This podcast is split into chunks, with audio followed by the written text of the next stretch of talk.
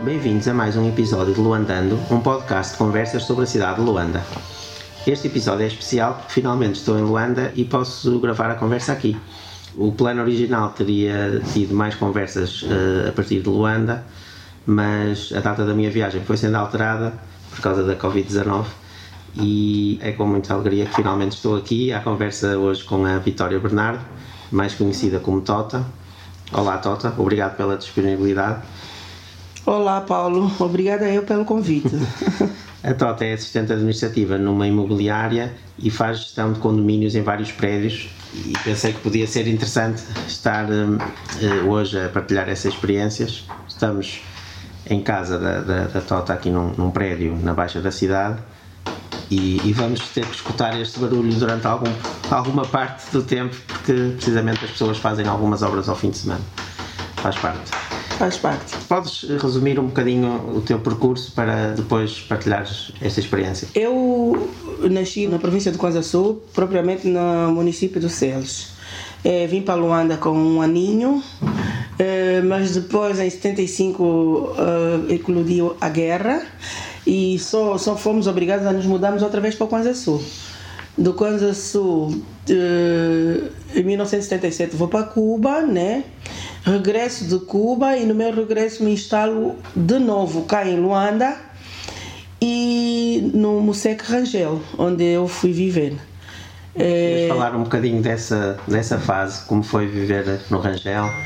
Olha, viver no Rangel foi, para mim, foi bastante é, proveitoso. Eu aproveitei tirar um bocadinho dos, do, dos dois lados, né? Do, do lado de viver lá e também do, do, do afeto humano da, da população, assim, por assim dizer. Porque viver no Moseque é, a princípio uma pessoa diz, ah, o Moseque é, é, não é um sítio para se viver. É, é, é, é sim senhora para se viver e as pessoas é que têm que criar o seu ambiente de vivência dentro do Musec, porque é verdade que eh, os Musecs são muito mal falados pela violência, pela, pelos roubos, mas é como tudo, em qualquer parte do mundo e qualquer parte da cidade tem. Como é que era nos anos 80, não é, viver no, no Rangel? Nos anos 80 o Musec já não era também o Musec do, do tempo colonial, porque o Musec do tempo colonial, esse Musec era um Musec muito mais afável, era um museu muito mais. É, as pessoas tinham mais, eh, como é que eu posso dizer, harmonia, amizade. Era bonito da gente ver o, o, dançar o carnaval, a dançar o carnaval na rua. Era bonito a gente ver uh, que havia aquela fraternidade entre as pessoas, o vizinho, o primo, o amigo. A partir de certa altura, devido também ao, ao teu emprego, mudas de casa, não é? Para, para depois, sim, depois eu arranjo um emprego é numa imobiliária, então eu mudo para a Baixa de Luanda. É verdade que viver na Baixa é muito diferente de viver no Musec. Eh, a pessoa tem melhores condições, é, viver eh, num, num prédio. É, com mais com água, com luz e não sei o que é sempre melhor.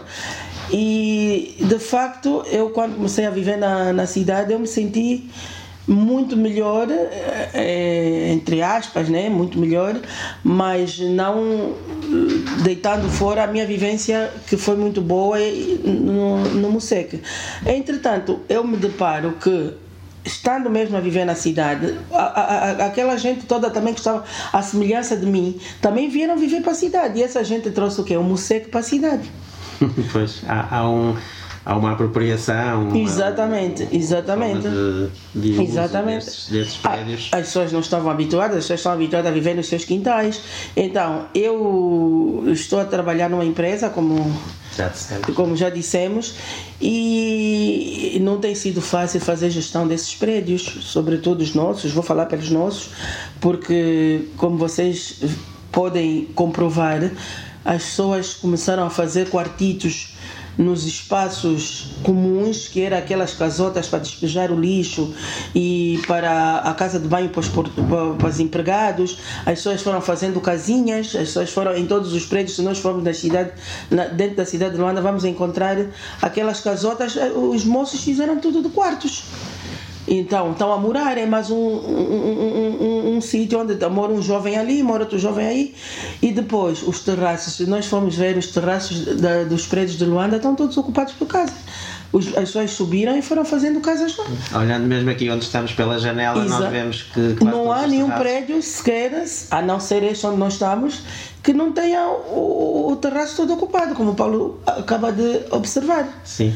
Há outra característica que se vê muito também olhando pela janela é ah, estes gradeamentos que as pessoas fazem nas varandas por uma questão de segurança, É segurança, mas que depois também transformam as fachadas dos prédios com elementos mais decorativos que dão assim um, um toque de humanização destes, destes prédios que, eu, que, que acho sempre também muito, muito interessante. Podes, se calhar, descrever um bocadinho quais são os tipos de transformações, de alterações que, tu observas Olha. para além desses de- dos terraços e das fachadas? Primeiro, ah, as pessoas alteram totalmente os apartamentos. Dentro dos apartamentos, as pessoas derrubam parede. Isso sem consultar nenhuma empresa de construção civil. As pessoas vão pura e simplesmente entram para os apartamentos, veem uma parede e acham que essa parede não deve estar aí porque querem fechar desse lado e fazer desse lado, partem a parede. Partem a parede, fazem um quartito, fazem outro quartito e, e- e sem se preocupar com a estrutura do prédio. Está a perceber? É, eu, Tem ter acontecido nos teus com os inquilinos? Sim, com os inquilinos acontece muito. Nós temos que estar, a, a volta e meia, temos que estar, fazer cartas, temos que ir ao tribunal, temos que ir à polícia, temos que fazer, temos que arranjar mil e uma maneiras para contornar a situação, mas mesmo assim tem sido muito difícil porque as pessoas não querem saber, as pessoas querem, dizem que estão na casa deles e fazem o que quiserem, mas não é nada disso, porque Já tiveste situações assim mais chatas ou mais? eu tive, eu tive, uma, olha, eu tive uma situação. eu- nós temos prédios aí naquela linha do São Paulo, que é a zona da cidade, mas assim que está mesmo numa situação não muito boa. É, nós somos sempre chamados por inquilinos a dizer que os esgotos, e, e- e e- quando a gente não vai, eles vão se queixar à habitação, eh, tem a fiscalização, eles mandam-nos uma, um- um um contrafé ou um aviso para dizer que no prazo de X dias nós temos que ver aquelas águas que estão aí residuais a saírem para dentro do prédio para a estrada. Então nós temos que ir lá abrir as tampas das fossas, que é para fazermos então a, a manutenção daquilo. O Paulo não acredita. A gente encontra toalhas de banho que eles deitam pela sanita. Eu, te- eu quero saber como é que aquilo entra. Toalhas de banho, cabelos postiços que as pessoas usam, vai tudo lá para dentro. Sapatos, sapatilhas, fraldas. Eu só fico estupefacta como é possível as pessoas despejarem essas coisas todas para dentro do- do- dos esgotos. E há algumas descrições que eu vou lendo e, e também ouvindo histórias que também na própria forma como alguns animais ou Sim, até sim. na forma de cozinhar com fogareiros e tudo que houve uma série de, de hábitos e, e- e costumes que as pessoas tinham ou, no- no- nas suas origens, nas casas onde viviam anteriormente, que depois trouxeram também para dentro dos prédios. Claro, trouxeram, fizeram. na- eh, eh, eles abriram buraquinhos nas lajes e fizeram ah, para pisar eh, assim alho, a quizaca, para fazerem. Porque nós tínhamos o hábito, muita gente que veio da parte sul da, da Angola pisa fuba nas pedras. Então eles deram um jeito de na laje adaptarem um, um buraco e fazer ali um sítio que é para pisar a fuba e a quizaca. E também arranjar uma maneira de construir um murozinho para fechar e meter ali galinha, meter porcos. Ah, é? É, eu lembro, eu lembro numa altura que eh, eh, não é no prédio onde eu moro, mas é no prédio de uma pessoa conhecida que eu estive lá e nós estávamos a almoçar e havia uma barulheira enorme. Ela disse: Olha, é o meu vizinho de cima que tem porcos e tem galinhas aí. Eu disse: Não, não é, não é possível. Fomos lá para bater a porta. O senhor saiu com uma perna de porco a dizer: Qual é o problema? O que é que querem? Ah, estamos a ouvir muito barulho, os porcos. E daí? Eu estou na minha casa. Que os, os incomodados que se retirem. Ainda por cima chamou o filho para pedir para ir comprar um litro de ramalho em anos, que na altura chamavam um litro de vinho. é verdade. Ora, explica melhor essa parte do, do Ramalhianos. Olha, Paulo, essa parte faz parte do livro do Dr. Manuel Rui Monteiro, eh, que, eh, com o título Quem Me Dera Ser Onda. Devias ler esse livro, que ele ilustra bem esta parte que eu estou a contar agora. Sim, sim, sim, eu conheço. É, é, É passa-se verdade.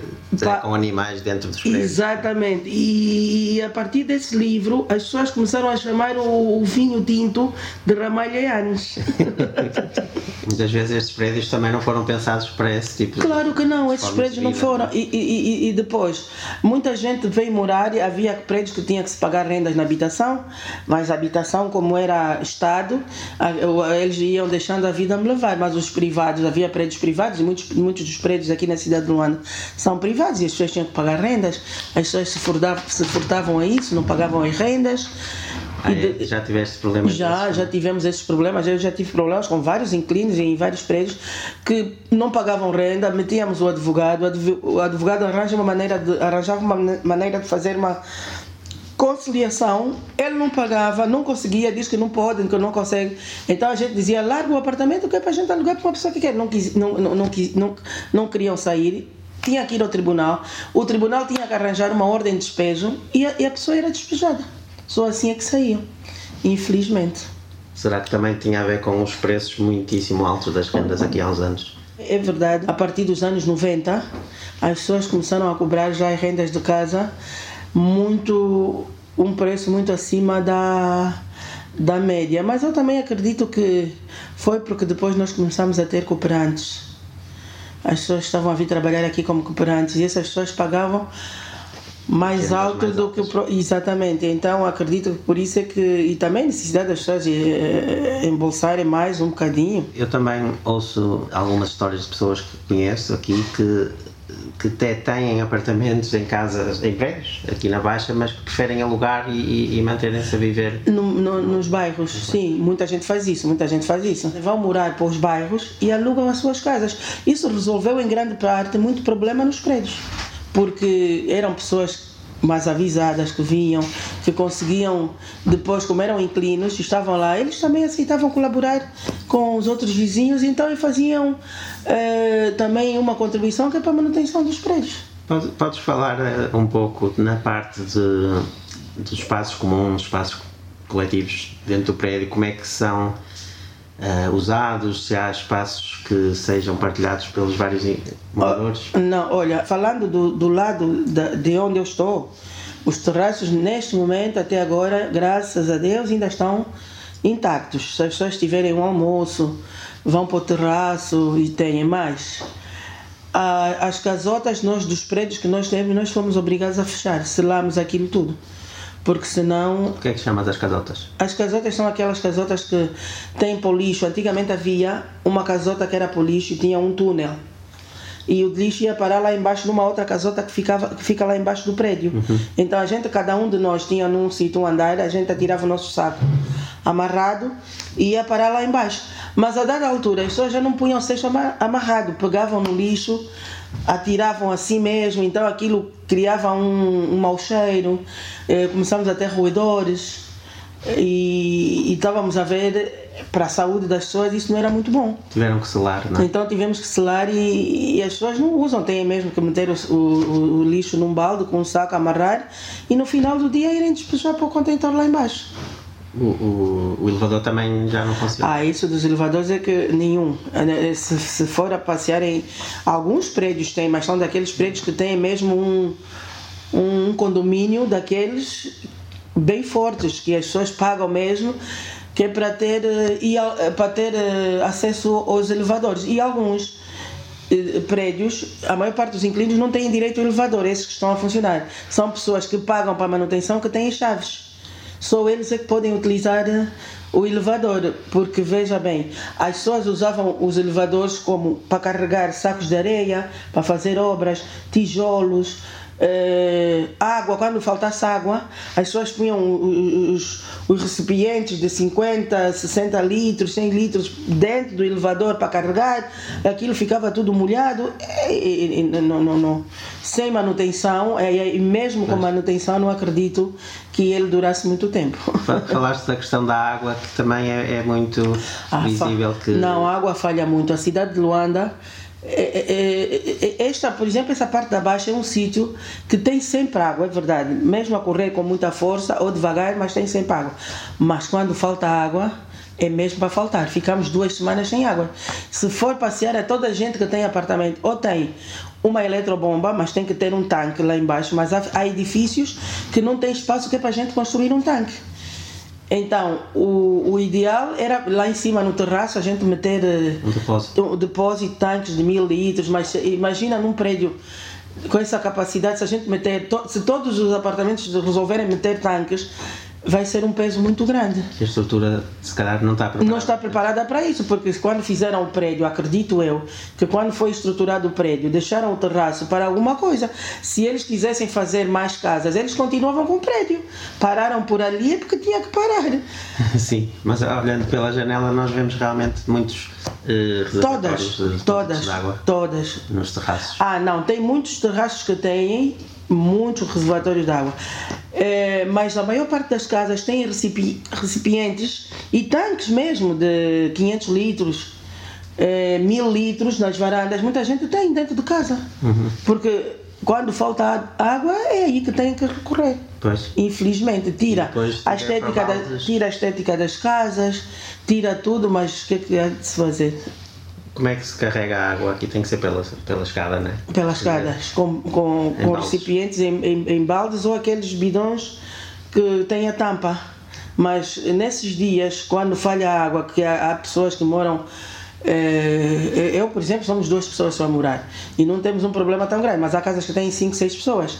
Imagina se tiverem mil litros de água para 15 dias, tomar banho e fazer outras coisas, não chega a nada.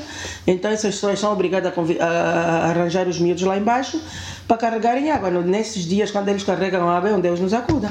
O prédio fica todo molhado. Essa- essas descrições, no fundo, o que me parece é que são histórias que também se ouvem no, no, no Mosec, nos bairros. Ah, o Ou seja, há Moseca. características comuns a toda a cidade. No Moseca é a mesma coisa. Há pessoas que têm mais possibilidade, conseguem fazer tanques no subsolo, vão comprar água de caminhões, vão lá descarregar, enchem e vendem às outras pessoas. Uma maneira de fazer negócio. Depois Compram um salvar- preço e vendem Exato, ao outro. e vendem a outro. Tu ainda tens alguma saudade desses momentos em que. Eu tenho, eu vou muito ao Moseque. Eu, desde- eu fiz grandes amizades e eu normalmente ao fim de semana, porque eh, o fim de semana abaixo é um lugar muito monótono. Não tem quase que não tem vida. Tu vês um carro ou outro a passar. Então o Moseque não. Hoje o Moseque é o sítio do barulho. Tu vais para o já tem um- um- um- uma coluna fora, não querem saber se tem um velho de 80 anos aí que precisa de um silêncio, não querem saber que tem uma senhora que sofre de tensão alta, eles não querem saber. Põem a coluna lá fora, põem música alta, compram um barril de fino, põem aí fora e fazem a festa aí mesmo. E nos quintais, as festas Os quintais têm sempre aquelas festas de quintais das pessoas que se organizam, levam uma viola, eh, tocar uma kizomba, lembrar aquele samba. Uma vida pacata, mas boa, mais boa. Nessas visitas regulares que fazes aos bairros, como é que são feitos esses encontros? Olha, é assim, eu eu vou eh, constantemente eu vou estar no que Primeiro é que a minha mãe mora num bairro, a minha mãe está no bairro popular. E nós, às vezes, mesmo para fugir à rotina da cidade e as pessoas moram distante, eu e os meus irmãos fazemos assim encontros de fim de semana em casa da minha mãe e combinamos, cada um leva uma comida ou fazemos lá o comer e fazemos esse almoço. Agora, no Museca, o Rangel e o Kazenga, que são os sítios que eu gosto muito e eu frequento muito, a gente faz sempre aquele almoço da saudade, das pessoas que moraram lá já. A gente combina, olha, dia 13 é sábado vamos marcar um almoço e nós eh, arranjamos um nome para o almoço, para a almoçarada. Damos assim o almoço da saudade, o reencontro dos cambas, eh, como é que a gente diz às, às vezes, sambar até morrer. É, sembas até de madrugada. Inventamos um nome sempre assim, só para arranjar um- um- uma maneira de estarmos juntos e no Museque.